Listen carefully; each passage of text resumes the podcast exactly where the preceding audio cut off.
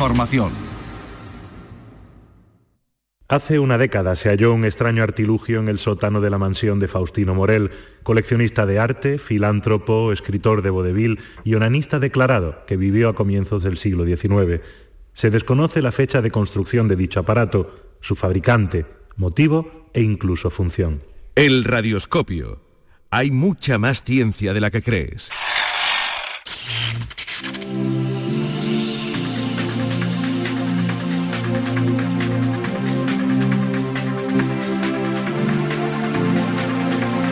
El Radioscopio. Desde Ray Granada, Susana Escudero.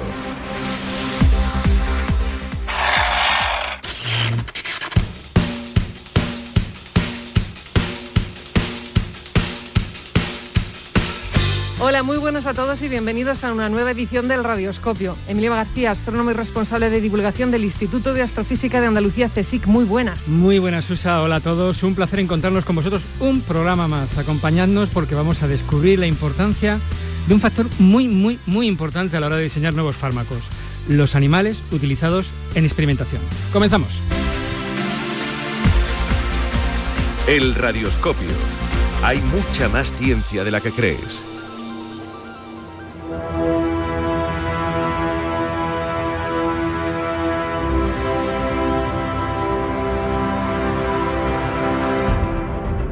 Desde que el mundo entero enfermó con una de las mayores pandemias de la historia, los ojos y las esperanzas de la población se han puesto sobre la ciencia.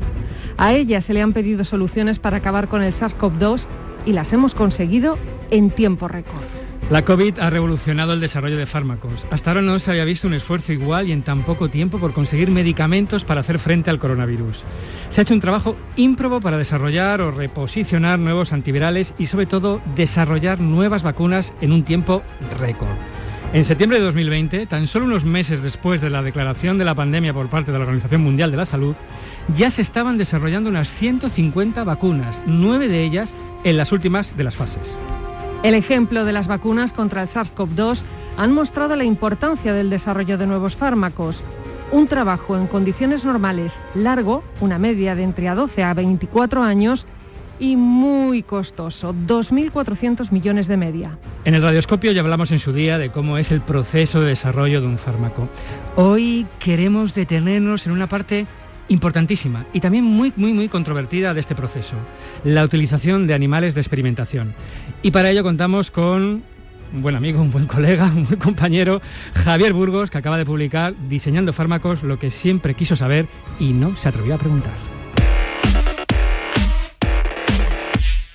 Javier Burgos, doctor en biología molecular. Su carrera científica se ha centrado en el campo de la neurodegeneración y de la enfermedad de Alzheimer, dedicando más de 15 años al diseño y desarrollo de fármacos. Ha desempeñado puestos de gestión y alta dirección como la gerencia de FIBAO, la Fundación Pública Andaluza para la Investigación Biosanitaria de Andalucía Oriental. Acaba de publicar Diseñando fármacos, editado por Nextor.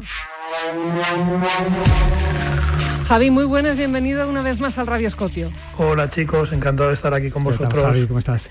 Bueno, Javi, si de por sí el tema de las farmacéuticas despierta siempre amores y odios, y os recomiendo que leáis su libro donde aborda este tema y otros más, el uso de animales de experimentación se lleva la palma con respecto a la controversia. Sin embargo, estamos hablando de algo que es necesario hacer. ¿Por qué, Javi? Pues la pregunta te la devuelvo. Yo diría, ¿tú te, te- te tomarías un medicamento que no hubiera sido probado en animales de experimentación? Nunca Yo jamás. Creo que con eso se responde.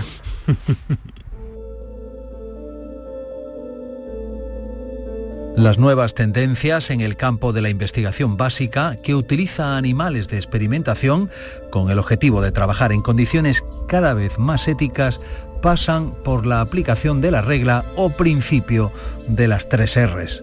Reducción, refinamiento y reemplazo.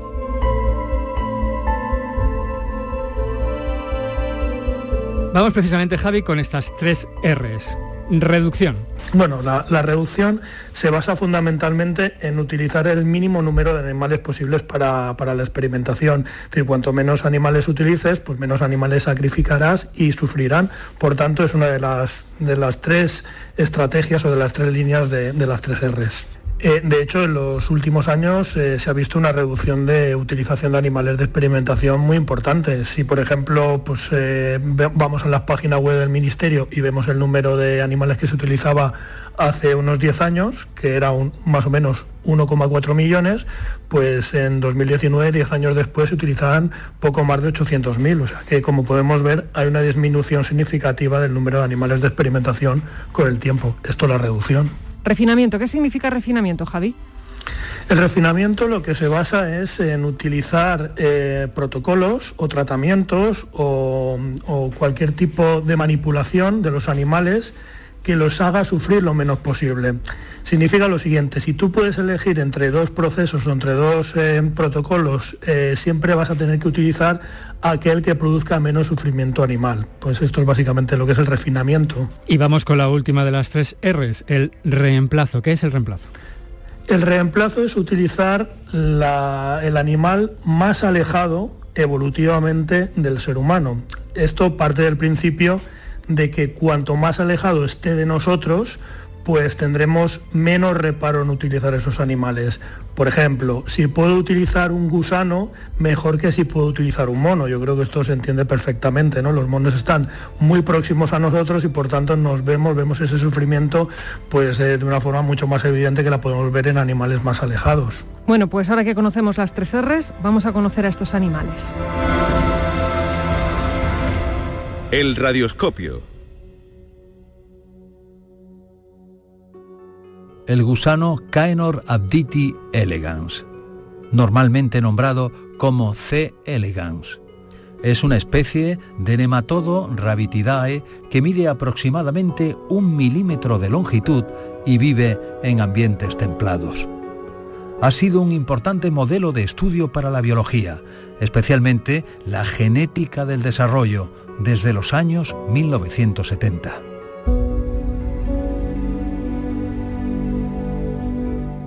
Javi, ¿en qué fases del desarrollo de fármacos se utiliza C. elegans? Bueno, pues C. elegans se utiliza eh, inmediatamente después eh, de las células. El proceso de desarrollo de fármacos siempre va de más sencillo a más complejo y de hecho la mayor complejidad en la última fase, que son las fases en humanos, eh, y empezamos, lo más sencillo es utilizar, hacer experimentos en tubo de ensayo, luego en células, y a un momento que tienes que empezar con animales. Bueno, pues el C. elegans, que es un, gusano, eh, se utiliza inmediatamente después eh, de los ensayos en células, ¿no? en cultivos celulares. Y tiene la ventaja de que es un organismo ya completo. Muy, muy sencillo, pero un organismo completo al fin y al cabo. ¿Y algún inconveniente? Bueno, el inconveniente es que, eh, como yo decía antes, pues nadie se atrevería a tomar un fármaco que hubiera sido solamente probado en gusanos, ¿no? Creo que ninguno lo haríamos. Entonces es, un, es un modelo experimental eh, demasiado sencillo, por lo tanto es uno de los, eh, digamos, de los primeras, eh, primeros pasos en una larga escalera, ¿no? Es decir, desde, desde el tratamiento o, la modelización de nuestro fármaco en células, que es un modelo más bien in vitro, pues tenemos que ir saltando poco a poco y, y ir utilizando modelos cada vez más complejos. Este es uno de los primeros modelos en cuestión de sencillez.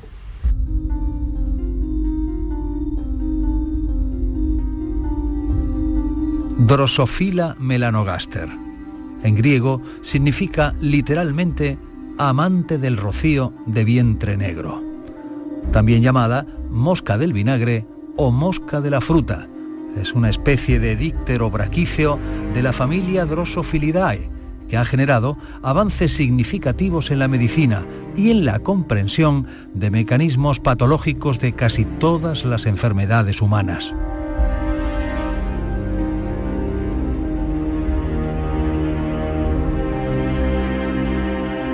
Bueno, Javi, pues estamos con la mosca del vinagre. ¿En qué fase del desarrollo de fármacos se utiliza la mosca? Pues la, mosca, mm, de forma parecida a lo que, pasa con el gusano, pues es eh, un organismo que se utiliza en las primeras fases, ¿eh? antes de, los modelos en, vertebrados y posteriormente a los estudios celulares. Y claro, tienen, igual que el gusano, eh, tiene una serie de ventajas. Eh, lo primero es que se puede hacer mucha experimentación, la normativa no te impide hacer prácticamente cualquier experimento con, con invertebrados y luego pues tiene algunas ventajas, como por ejemplo que son muy baratos y por tanto pues también puedes que necesitan muy poco fármaco para para, probarlo en este tipo de modelos y, aparte que tienen muchísimas herramientas porque estos modelos son muy fácilmente manipulables, es decir, se puede hacer muchas variedades genéticas de los animales y por tanto estudiar mecanismos concretos de, de las enfermedades. También tiene algunos inconvenientes, por ejemplo en tu libro citas que una cosa tan tonta como que tiene alas. Claro, lo que pasa con, con, la drosófila es precisamente eso. Por tanto, tenemos que utilizar por las formas embrionarias para, hacer descubrimiento eh, de fármacos. Pero la contrapartida es que tenemos miles y miles de variaciones genéticas de, las moscas que te permiten modelizar prácticamente cualquier enfermedad humana, teniendo en cuenta que todavía estamos muy alejados de lo que es un paciente real, pero ya te puedes empezar a trabajar con los mecanismos en este tipo de invertebrados. Dani Orrerio, el pez cebra. Es un ciprínido de uso frecuente en acuarios, así como para la investigación científica. Ha sido el primer vertebrado en clonarse. Con 5 centímetros de talla máxima, es transparente, lo que permite visualizar sin problemas la evolución de experimentos. Javi, el pez cebra, ¿en qué fase se utiliza sobre todo el pez cebra? Pues mira, el pez cebra es, es un animal muy sencillo, ¿vale? Pero que tiene una ventaja respecto a, los invertebrados que hemos hablado antes, y es que es un vertebrado. ¿eh? Por tanto, está mucho más próximo al ser humano que la drosófila o que, el, C. elegans. Eh, esa, es, esa, es, la ventaja que tiene. Y aparte, otra ventaja que también coincide, por ejemplo, con el C. elegans es que los embriones son transparentes, por lo tanto podemos ver eh, prácticamente en tiempo real y con una tecnología que es mirar a través de una lupa qué le puede estar pasando al animal cuando tú le administras uno u otro fármaco. ¿Y entre los inconvenientes? Pues los inconvenientes es que, todavía no es un mamífero, ¿no? Y al final nosotros tendremos que probar en mamíferos para ver qué ocurre y para intentar predecir lo que va a ocurrir en el ser humano. Y eh, otro de los problemas es que no es un modelo regulatorio. Supongo que luego hablaremos de, de modelos regulatorios. Mus musculus. El ratón común, una especie de roedor miomorfo de la familia Muridae, la más frecuente de ratón. Se cree que es la segunda especie de mamíferos con mayor número de individuos, después de Homo sapiens es el mamífero más utilizado en experimentos de laboratorio y existen multitud de variantes transgénicas que simulan enfermedades genéticas humanas.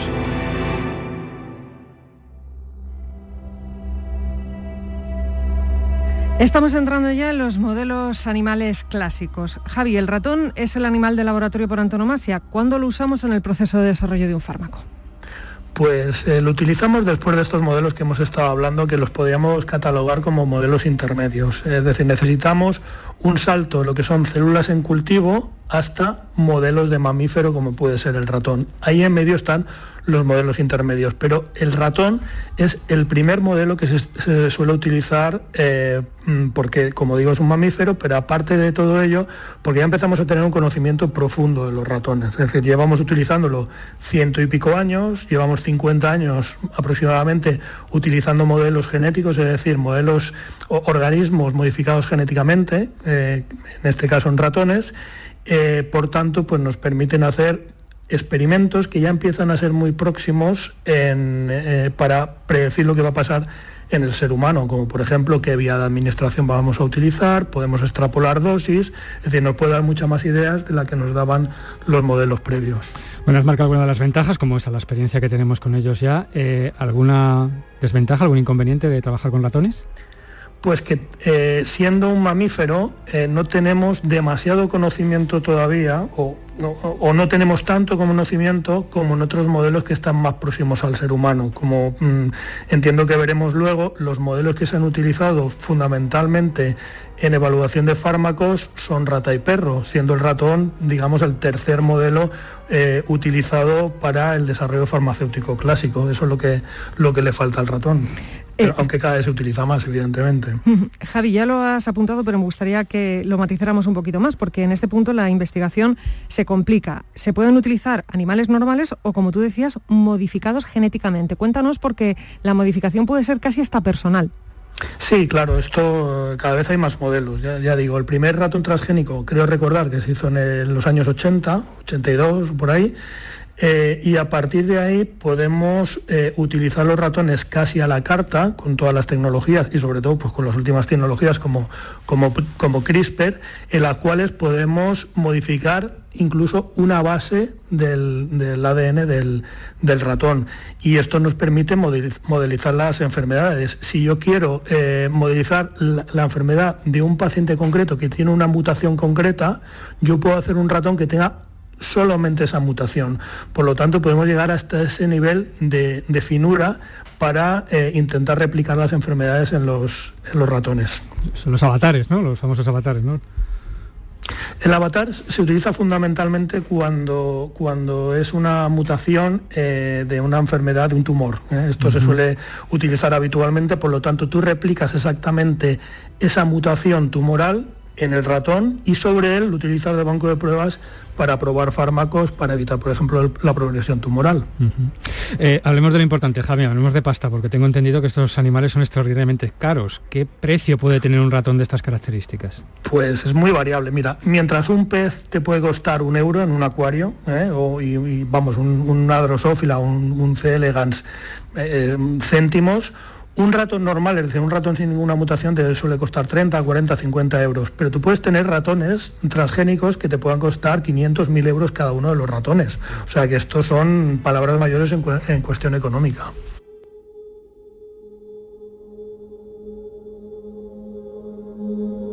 Ratus novergicus, la rata parda. Una especie de roedor miomorfo de la familia Muridae es una de las más conocidas y comunes ha dado origen a las ratas albinas y otras variedades utilizadas como animal de laboratorio desde hace casi dos siglos.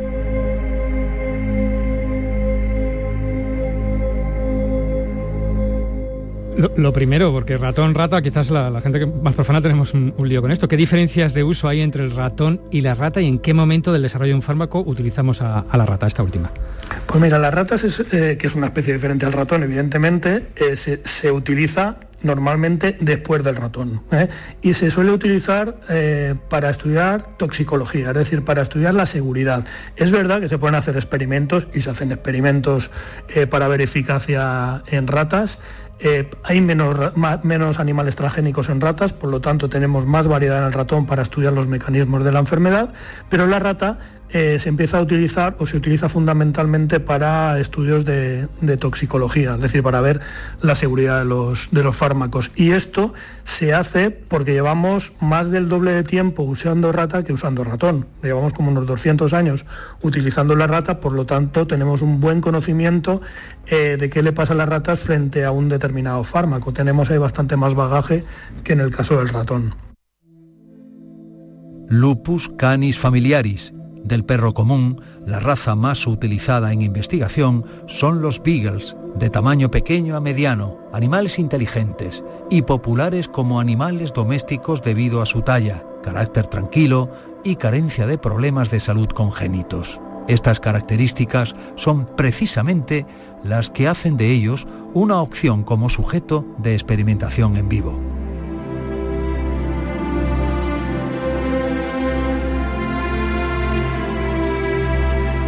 Javi, la cosa empieza a complicarse aquí. ¿Cuándo recurrimos a la experimentación con perros?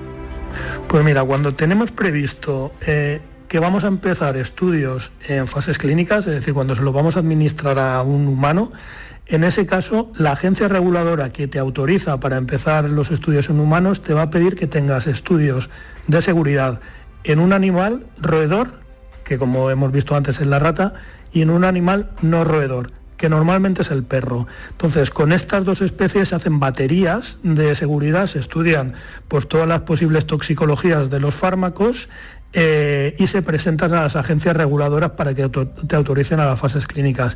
Pero tienes que presentar los dos paquetes, el paquete de rata o de roedor y el paquete no roedor, que normalmente suele ser perro. ¿Y cuáles son las ventajas y cuáles los inconvenientes en el caso de los perros?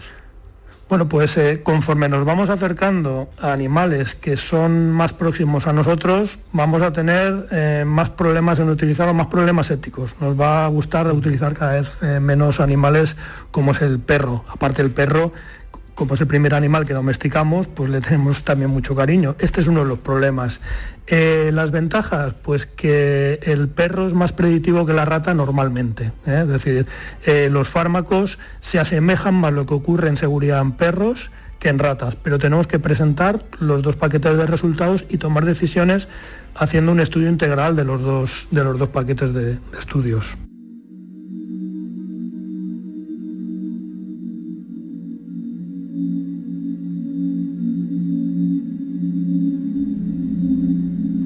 Sus escrofa, el minicerdo, minipig o cerdo tacita de té.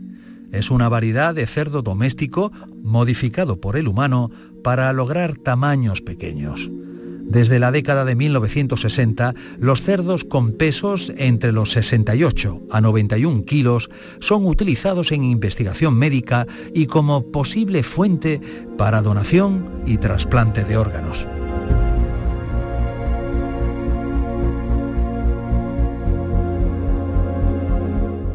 Minicerdos, Javi. Eh, ¿La utilización de estos minicerdos es similar a la de los perros? Sí, es similar. Eh, como te decía, eh, lo que hay que presentar son resultados en roedor, rata y en no roedor tú normalmente utilizas perro en casi todos los estudios, pero puedes tener alguna razón para utilizar otra especie que no sea el perro, por ejemplo los, los minicerdos. Y esto es porque en algunas cosas se parecen más a los seres humanos los minicerdos que los perros. Por ejemplo, en el metabolismo, en el sistema digestivo, en la piel, pues son más parecidos que los perros y por eso a veces se sustituye una especie por otra.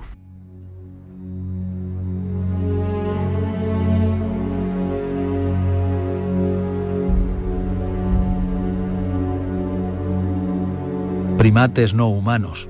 Según las guías europeas, su utilización en experimentación se permite solo si resulta esencial para el beneficio humano y no existen otras alternativas de reemplazamiento. En casi ningún caso se permite el uso de grandes monos en experimentación y las variedades más comunes en laboratorio son el macaco cangrejero, el macaco rhesus o, con menor frecuencia, el tití común.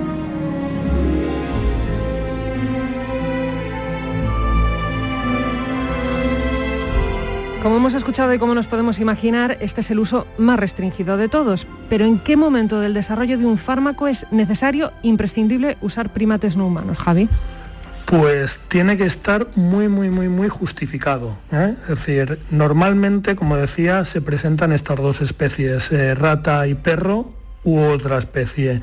Pero para que tenga una autorización para primate tiene que estar muy, muy justificado para empezar, eh, no tienes que tener otras alternativas. Es decir, tienes que haber descartado otras especies animales por alguna razón de peso. ¿eh?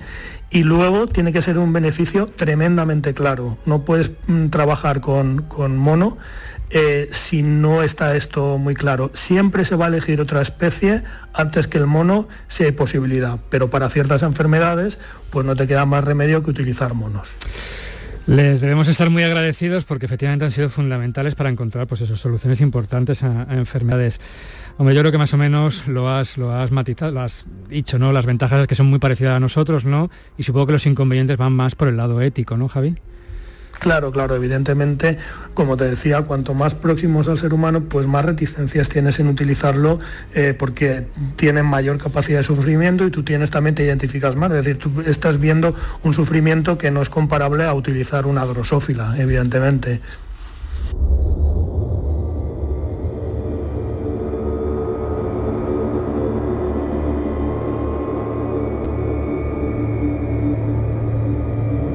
Javi, como hemos visto, el uso de animales en experimentación viene acompañado de una importante controversia, pero como explicas en tu libro, recordamos, diseñando fármacos, se trata de conseguir la máxima seguridad de los fármacos antes de empezar a administrarlos en los ensayos humanos.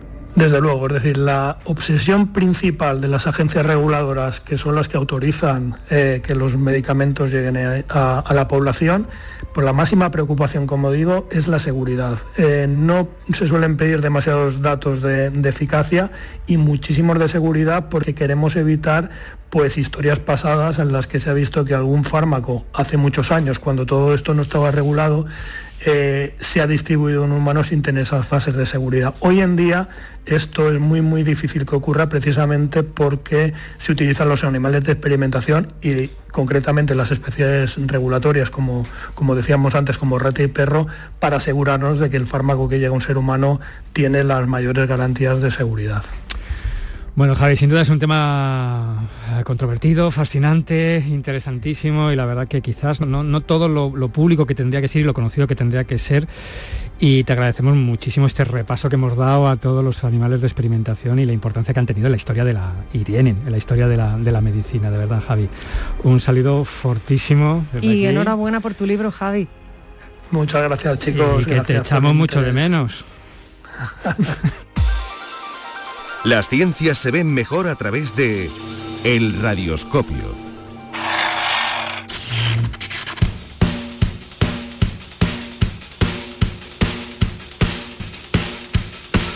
Nos vamos. Un día más, José Miguel Álvarez, la tercera pata del radioscopio, estuvo en la realización de sonido. Hasta el programa que viene. Adiós.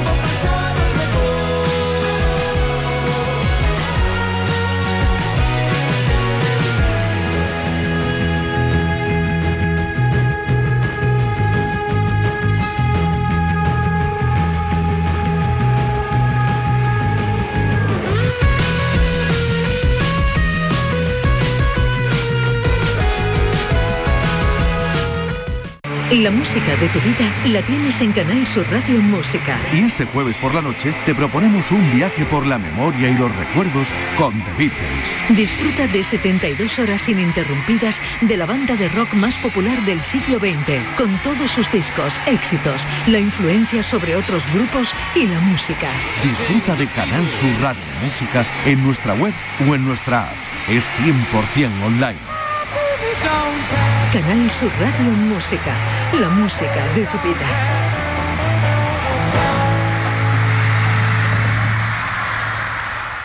Radio Andalucía Información consigue 12.000 nuevos oyentes, incrementando la audiencia hasta los 21.000 oyentes según el último EGM. Gracias por tu confianza y por escucharnos. Súmate a Canal Sur Radio. La radio de Andalucía.